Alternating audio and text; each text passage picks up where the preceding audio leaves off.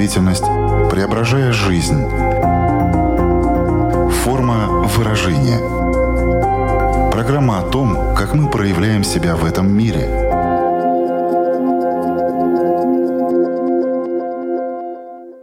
Здравствуйте! Меня зовут Александра Плотникова. В эфире Латвийского радио 4 программа «Форма выражения». Приветствую вас также, если мы встретились с вами на одной из крупнейших платформ подкастов.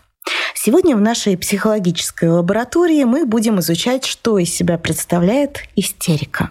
Почему она возникает? Всегда ли она проявляется очень ярко или может быть довольно тихой и прятаться внутри, но при этом быть не менее громкой? Что скрывается за истерикой? Как понять, что сейчас начнется истерика? Можно ли это как-то предотвратить и что делать, если вы уже стали ее свидетелем, причем как в детском, так и в более старшем возрасте? Разобраться в этой теме нам поможет эксперт программы «Знакомьтесь». Сегодня это врач-психиатр, как детский, так и взрослый, специалист по семейной психотерапии Гунарс Тримда. Здравствуйте. Добрый день. Форма выражения. Вопросов много, но начать я предлагаю, конечно же, с самого очевидного, что такое истерика. Э, ну, сразу приходит э, мысль э, про детскую истерику, да, и в отношениях уже между взрослыми людьми. Это две разные вещи. Я думаю, каждый видел и каждый слышал и, и знает, как это, когда ребенок в магазине что-то хочет, получается очень яркое представление, яркий театр. Можно детские истерики делить на два вида. Первый вид такой, еще не может выразить свои чувства словами и накатывает истерики. То есть это один вид. Да? Другой вариант, э, когда ребенок э, что-то хочет, и э, родитель ему отказывает, и он начинает кричать, орать. Если я кричу, ору, валяюсь по земле, я получаю то, что я хочу. То есть я, например, вижу конфеты, да, я иду, папа говорит, нельзя конфету. Я начинаю плакать, кричать, орать на земле, валяюсь. Папа говорит, ну ладно, ладно, бери, бери конфету. Да?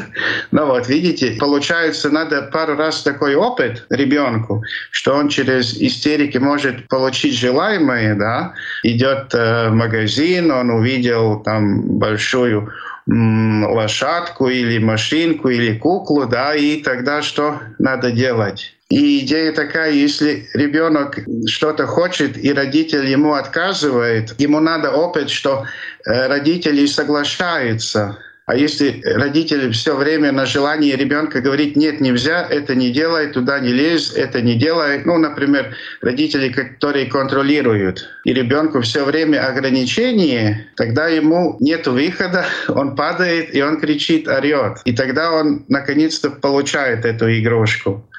И интересно тоже, что получается, а что окружающие делают? Один начинает учить родителя, да, обычно те, которые учат, у них нету детей. И как бы есть такая шутка, да, вот если ребенок не слушается, и вы не знаете, что делать, просто представьте себе что это не ваш ребенок. И сразу, да, мысли появятся, что надо делать. Если мы говорим о взрослом, тогда уже, э, ну, есть э, психотерапии, да, психоанализе, истеричный э, тип личности, да, или истеричный характер, или истеричные черты. Там очень много всяких трудностей, да, и это уже совсем другая история. Можно ли сказать, что у каждого из нас в жизни хоть раз была истерика? Ну, нет. Видите, мы очень э, интересные да, по своей сути. Если мы берем по психодинамическими процессами, да, психодинамическая психотерапия, там 12 типов личности. Истеричный тип личности, мазохический, да, антисоциальный, депрессивный, шизоидный, нарциссический и так далее. И получается, у нас у каждого есть как минимум три типа личности. Например, может быть депрессивный, тип личности, истеричный и, может быть, э, ну, нарциссический, да.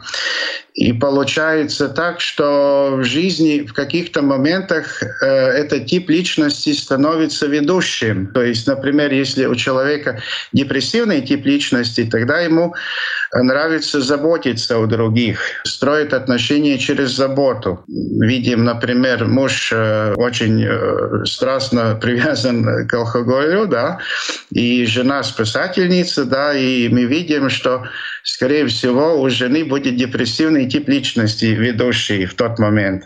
Про истеричный тоже так может быть. И, скажем, если ну, человек э, депрессивный, да, и может ему шизоидный тип личности, тогда он вряд ли покажет истерику. Скорее всего, можно говорить о том, что, например, как мы в жизни видим, если э, человек истеричный, да, он э, выбирает в партнерах кого? Тихого, который эмоционально сдержанный. И там между ними происходят очень разные процессы. Каждый друг от друга чего-то берет, и каждый друг друга что-то проецирует свое. Такая пара какое-то время держится вместе. Если, скажем, человек э, такой сдержанный, если его ведущий э, тип личности шизоидный, тогда ему ну, не получится истерика. Но он получит удовольствие некое от того, что, например, у него есть жена, которая может накатить истерику, но он сам этого не сможет ну, скажем, он своим поведением будет делать так, что жена будет эти истерики э, делать. Будет провоцировать, да, потому что да, будет в этом да. испытывать потребность. Хорошо. Да. А угу. если мы говорим о том, что это очень зависит от типа личности, это опытом закладывается, который ты получаешь в детстве, или есть какие-то вообще независимые от этого опыта факторы? Есть э, темперамент, который врожденный, да, мы можем говорить там о холериках, меланхоликах, но это про то, что как э, через э, нервную систему импульсы проходят, быстрее, медленнее, да, тормозятся или какой-то другой путь. Ну, еще то, что врожденное, ну, конечно, это наш комплект эмоций.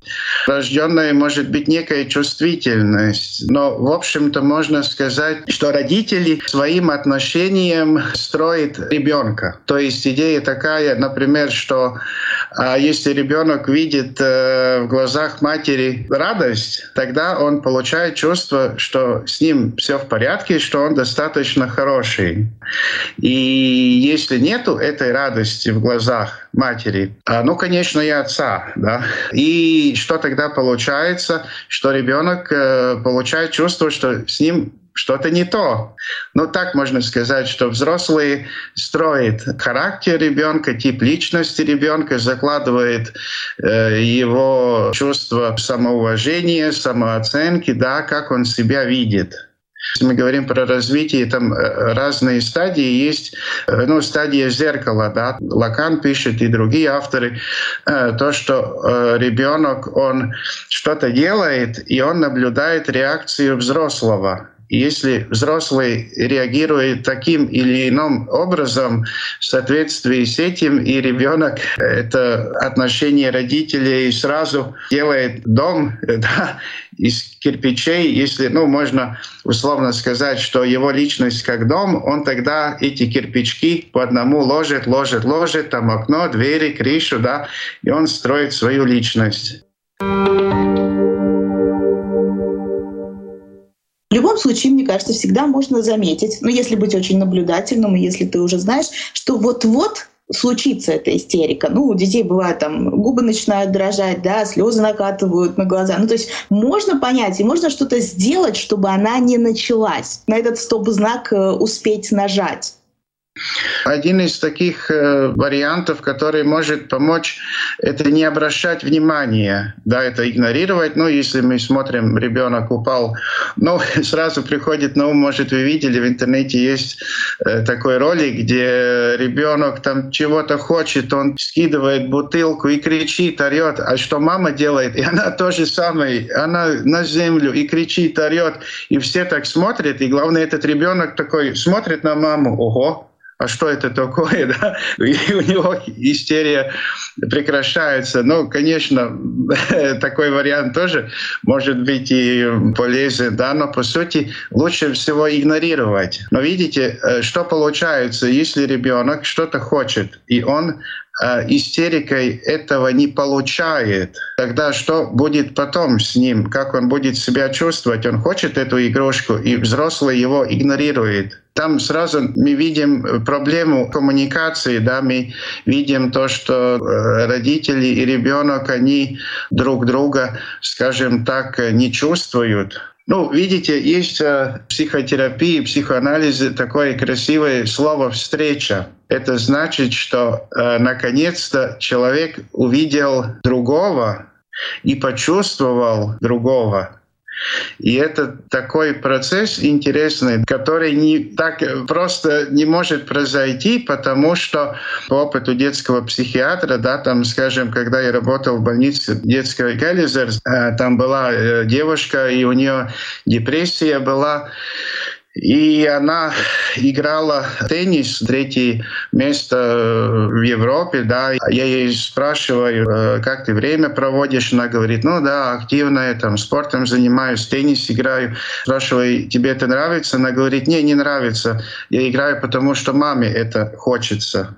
Ну и что это значит? Э, то, что есть такая тенденция, если мы что-то в жизни не достигли, тогда есть возможность это на ребенка переложить. И это одна из очень многих таких ролей, которые э, ребенку навязывают родители. Да? Если я не стал хоккеистом, значит сын будет хоккеистом.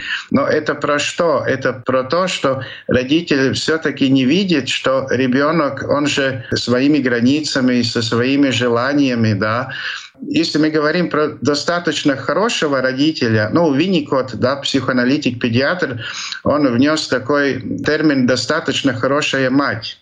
И мы этот термин достаточно хороший, мы можем говорить про многих вещах. Мы можем говорить достаточно хороший муж, достаточно хорошая жена, достаточно хороший работник и так далее. И в чем суть э, достаточно хороших родителей? Суть в том, э, что дать ребенку пространство, э, в котором он мог развиваться, узнать себя, узнать свою агрессивность и по мере возможностей в это пространство не внести что-то свое, может быть конфликты, желания и так далее.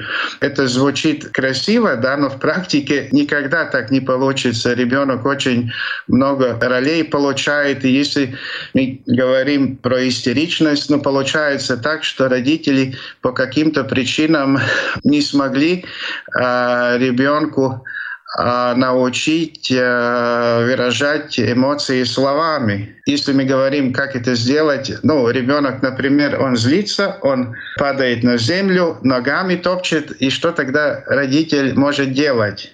Он может сказать, успокойся, иди в свою комнату. И что получается? Ребенок получает довольно такой страшный опыт. Во-первых, он чувствует злость, он чувствует огромную тревогу, и он не знает, что это. И он испуган. И родитель еще говорит, иди в свою комнату или еще лучше иди в темный угол. Ну, представим, ребенок, он злится, он боится, и он не знает, что с ним происходит.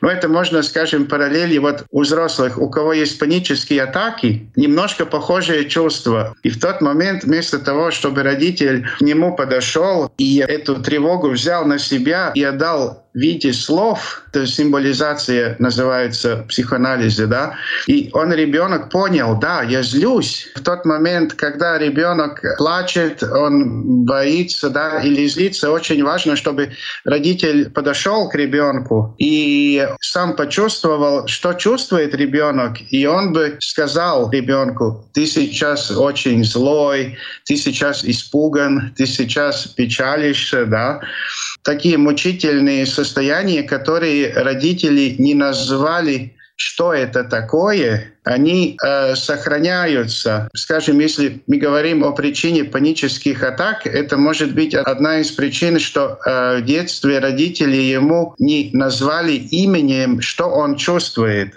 И это очень-очень важно, потому что ну, это как в сказках тоже, если назвать плохого, э, что он плохой, тогда вот эта сила сразу этого плохого пропадает.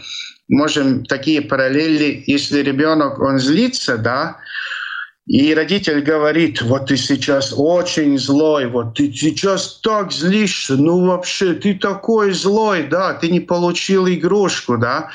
И тогда ребенок получает э, слово, и он тогда может постепенно этот опыт принять.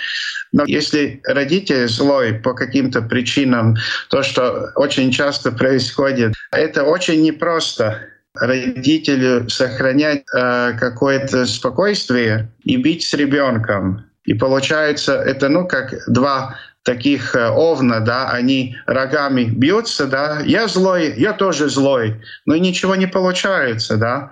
И если мы еще говорим, что родитель может делать, он, э, во-первых, говорит э, чувства, да, какие чувствует э, ребенок. Скажем, если ребенку уже 3-4 года, тогда родитель может сказать намного больше, да, он может сказать причину, ну вот ты очень злой, потому что вот брат отобрал э, игрушку, твою машинку, да, и э, еще родитель может дать некое решение. Брат немножко поиграется, а ты попроси у брата другую игрушку, да. Поиграйся с домиком, который есть у брата. Но э, ребенок э, тоже должен получить опыт, что что-то нельзя, то есть опыт фрустрации, да, так называется психологией. То есть идея такая, что э, две трети желаний ребенка можно исполнять, но одну третью желаний ребенка надо ставить границы. И очень важно, как родитель ставит эти границы. Ну, например, ну, насчет конфеты, да, ребенок берет одну конфету, вторую, третью, и родитель может сказать, нет, ты не можешь брать эту конфету, хватит, ты уже наелся. И есть еще один вариант, который э, лучше. Э, родитель слова «нет» он говорит в таком теплом тоне, такой приемлемой атмосфере. Он говорит, нет, ты эту конфету сейчас не можешь взять, ты сможешь завтра утром. Этот отказ он может выдержать, если родитель строит такую принимающую атмосферу, да, спокойную принимающую. Форма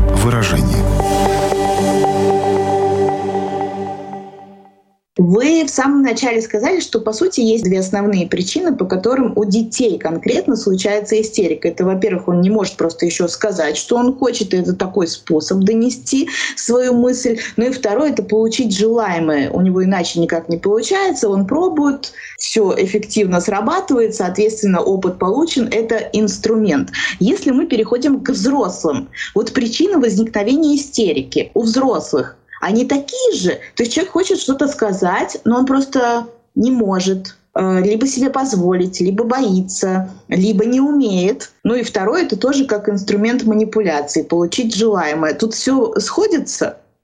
Ну, насчет взрослых, э, это очень такая тема сложная, потому что если мы говорим о типе личности истерии, получается так, что ребенок жил в семье, в которой между родителей нету таких, скажем, достаточно хороших партнерских отношений. Тогда ребенок как некий такой заложник.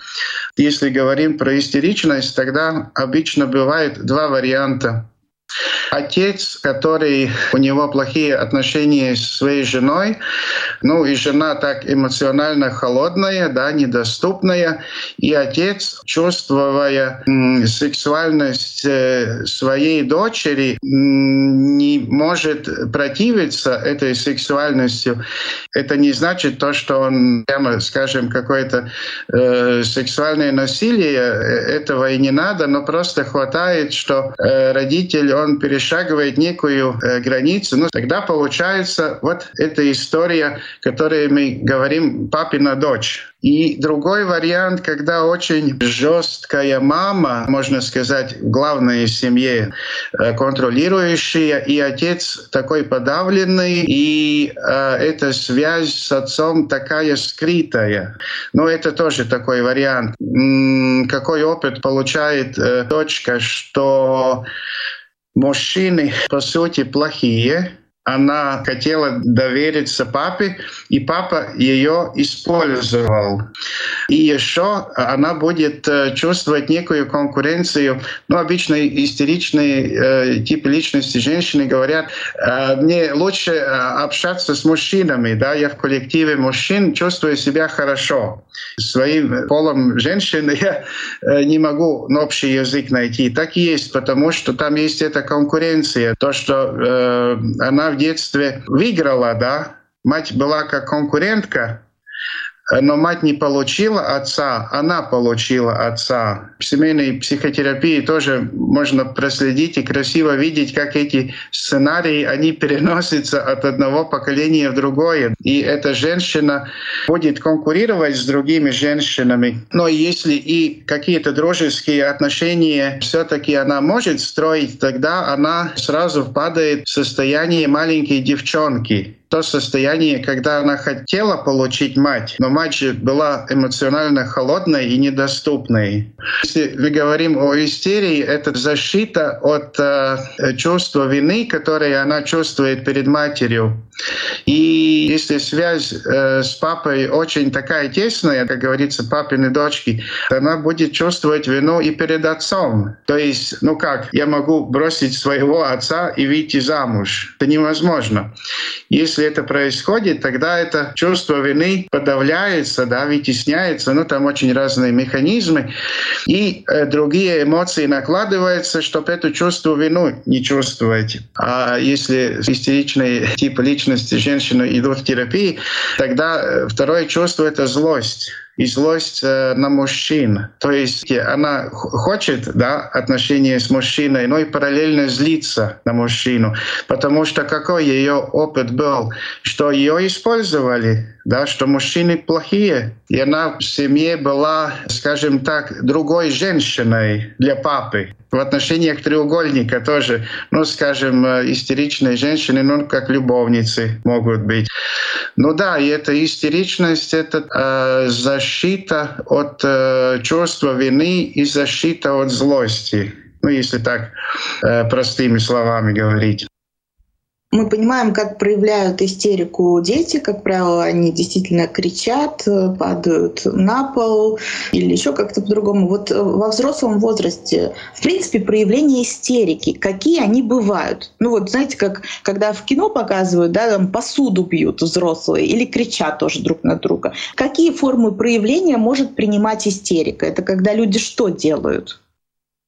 Ну, так и есть, как, как вы только что сказали, как в карикатуре. Мама говорит сыну, принеси посуду из э, комнаты, с твоим папой будет вечером серьезный разговор. Этой посуды не будет больше, да, она будет об стенке. Так и есть э, то, что женщина, она, ну, ей больно, да, и она уже выбирает партнера, и партнер опять выбирает женщину, которая тип личности ведущей истеричной. В психотерапии есть такой скрытый договор.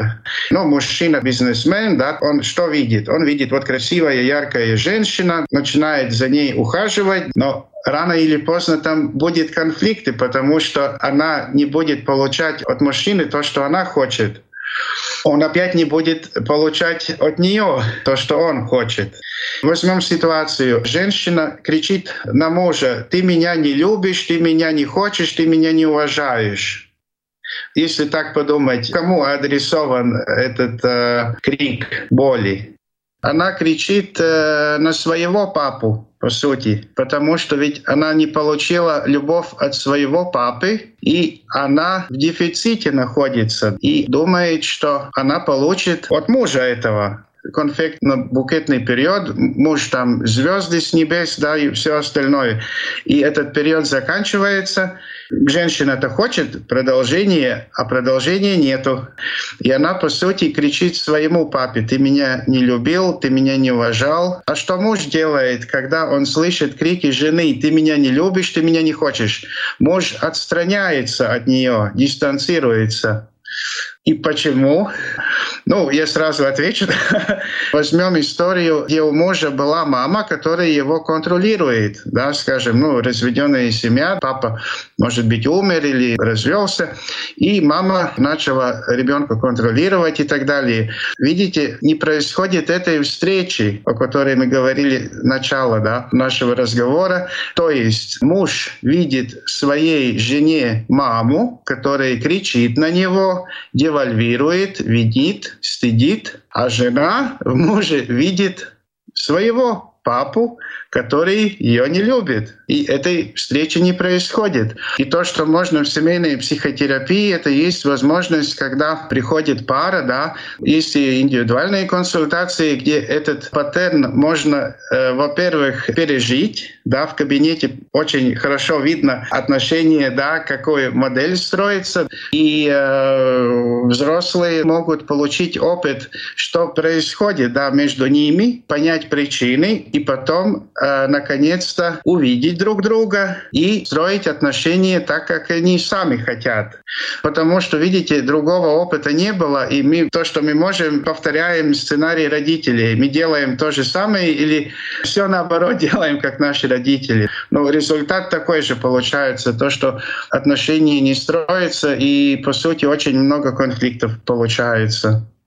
Хочу обратить внимание на то, что мы постоянно говорим «женщины, женщины, женщины» вот в ходе нашей беседы. И действительно в обществе тоже бытует мнение, что такая форма проявления своих эмоций характерна больше для женщин. Но скажите, пожалуйста, как врач-психиатр, действительно ли это так? Разве мужчины не бывают истеричными? Ну, если так смотреть, э, все-таки э, мужчины намного меньше. Может, один из э, двадцати истеричный. Ну, там разные даты в литературе. Но, по сути, это все-таки в сторону женщины. Мужчина тоже э, немножко другой механизм. Да, если мы видим ну, в актерах какие-то черты истеричности, да, может, ну, в каких-то комедиях актеры, которые играют, да, истеричные, ну, видно, да. Но, скорее всего, это все-таки э, девушки, женщины, да, которые жили в таких условиях, где между родителями не были такие гармоничные отношения, и вот было это соблазнение со стороны отца. Ну и то, что мать такая холодная и дистанцированная.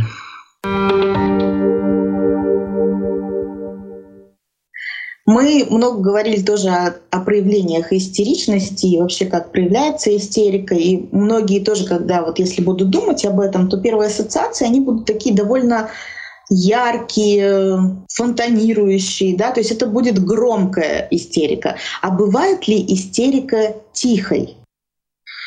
Э, истерика не бывает э, тихая. Бывает так, что очень часто женщины, у которых черты личности истеричные, они падают в депрессию. Один принц приехал на белой лошади, другой приехал, года идут, и отношения не строятся, и женщина впадает в депрессию. Ну и тогда можно сказать, да, что истеричные черты есть, но она уже в депрессии, она уже подавленная, нету интереса уже, что происходит в мире, да, и плохое настроение, и сон плохой, и так далее. Другая история получается. Но истерика как такая, она, ну, яркая. Есть еще такой интересный вопрос, когда мы становимся свидетелями истерики, либо она происходит с нашим партнером, либо просто в нашем окружении, но и зачастую, э, если она такая яркая и проявляется, то первое, что говорят люди, успокойся. Человек начинает заводиться еще больше. Вот как можно помочь успокоиться человеку, у которого началась истерика, и это уже в более старшем возрасте? Вот в детском вы хорошо разложили по полочкам, как действовать, а что можно сделать, чтобы помочь взрослому человеку? В том-то и дело, это не так просто, потому что если мы берем эту историю, где э, жена кричит на мужа, ты меня не любишь, а муж слышит э, упреки, да, что бы мог бы делать муж? В данный момент просто нет возможности установить контакт с женой, потому что он же не видит жену, он видит мать, которая его винит, стыдит и девальвирует. Теоретически, э, чтобы э, быть рядом, где человек проявляет красочно эмоции, э, чтобы принять эту истерику, да, во-первых, человек должен быть, ну, хорошо отдохнувшим, да, хорошем настроении, ему бы были очень важные отношения с этим человеком, тогда он, конечно, устанавливает контакт и, конечно, может слова найти, которые бы человек в истерии услышал. Но в том-то и дело, что почему конфликты проявляются да, в семьях, потому что нет возможности этого сделать. Ну, если мужчина видит свою мать, которую он ненавидит, как он может быть в контакте с ней, с матерью в образе жены. Ну как это возможно? Практически невозможно. И, скажем, эти советы, да, которые даются, не работают. Ну, какие советы мы знаем? Ну, надо выражать э, чувства другому, другой должен эти чувства принять, да. Мы должны с другим делиться, но это не работает. Ну, скажем, надо выражать э, злость словами. Ну, а если у человека есть опыт, что если он выражает злость словами, его бросают. Скажем, ребенок злится, а, а родитель говорит, иди в свою комнату. Или как ты себя ведешь, я тебя не буду любить. Видите, и пару раз хватает, и он получает опыт. Если я злюсь, меня бросают. И это ну, называется сепарационная тревога да, в психотерапии. Получается ведь, э, что он может сделать? Э, он может партнеру сказать, что он злой? Не может, потому что ему опыт, если он будет говорить партнеру, что я злой, меня бросит. Я к чему? Если есть какие-то трудности, тогда очень полезно пройти курс психотерапии, семейный или индивидуальный, потому что только через опыт э, специалистом, да, там строятся терапевтические отношения. В кабинет можно принести истории свои детские, да, и в кабинете прямо их разыграть. Ну, например, если мы говорим про злость, ну, такой простой пример. Человек идет к психотерапевту, там проходит полгода, и клиент говорит, говорит, знаете, я к вам уже полгода иду, тут плачу 50 евро за 50 минут, а толка никакого. Знаете, вы такой самозванец. Ну, короче, он злится, да. А что делает психотерапевт? Он принимает, он не винит, он не стыдит. И в такой позитивной атмосфере клиент получает опыт. Я могу злиться, и ничего плохого не происходит. И это уникальный опыт, который он никогда не получал. Только тогда, когда он пережил пережил, а не такие советы, да, там слушал, когда ты злой, ты говори. Тогда он может перенести этот опыт, скажем, уже в семью, с друзьями, родственниками. И, конечно, там будет другая история, скажем, если он такой позитивный был все время, и другие его использовали, да, э, внезапно он говорит, я не буду это делать, мне не надо, я злой, и другие говорят, слушай, он идет к психотерапевту и становится все хуже и хуже. И, кстати, если окружающие так говорят, это хороший знак, то, что процесс происходит, да, выздоровление, то, что человек, он, наконец-то, он свои границы может отстоять и говорить другому, что он что-то не хочет, ну, потому что надо какую-то долю агрессии, чтобы границы установить. И другие уже не могут его использовать, и другие не понимают, что происходит. Происходят очень такие позитивные изменения. Хочу еще уточнить, вот истерика может носить накопительный эффект, то есть ты в какие-то моменты сдерживаешься, сдерживаешься, сдерживаешься, а потом она прорывается. То есть эта сила истерики, она может быть разной и не сразу прямо вырываться наружу. Ну, если мы говорим о истеричном характере, тогда сдержаться очень трудно. Это, скорее всего, будет, скажем, ну, в психологии есть очень механизмов, много защитных, около 40. Ну, там Анна Фрейд, она первая описала эти механизмы. Это, скорее, будет механизм такой э, acting out или разыгрывание, да. То есть э, что-то накапливается, ну, как, например, э, парень расстается с девушкой, и что он делает? Он садится в бэмку и там гоняет гоняет на 200 по Юрмальской, да. И что это значит? Это есть такой как бы action out механизм. Ну и это что-то похожее. Но это тогда не будет истерика. Это какие-то чувства, которые мы накапливаем, накапливаем. Ну так и есть, что механизм, да, мы можем в кастрюлю чувства ложить, ложить, ложить. Мы можем еще крышку положить наверх кастрюли и можем еще ногой эту крышку держать. Но вопрос опять, сколько это нам удается и сколько сил мы тратим на это. И вот когда, как вы говорите, вот истерика, крышка сносится, да, но это не истерика, это другой тогда механизм будет. Ну и в заключение еще такой вопрос. Мы говорили о том, как другие люди могли бы помочь тем, у кого есть истерика. Ну то есть, например, родители своим детям, или если ты партнера наблюдаешь эту истерику, а ты можешь что-то сделать сам, вдох-выдох сделать, э, что-то себе сказать, какой-то себе вопрос задать в тот момент, когда ты понимаешь, что ну сейчас э, начнется, или человек порой это даже не понимает и просто, знаете, его лавиной в это уносит. Есть там какой-то порог, через который он может вот эту ногу занести, но все-таки не ступить?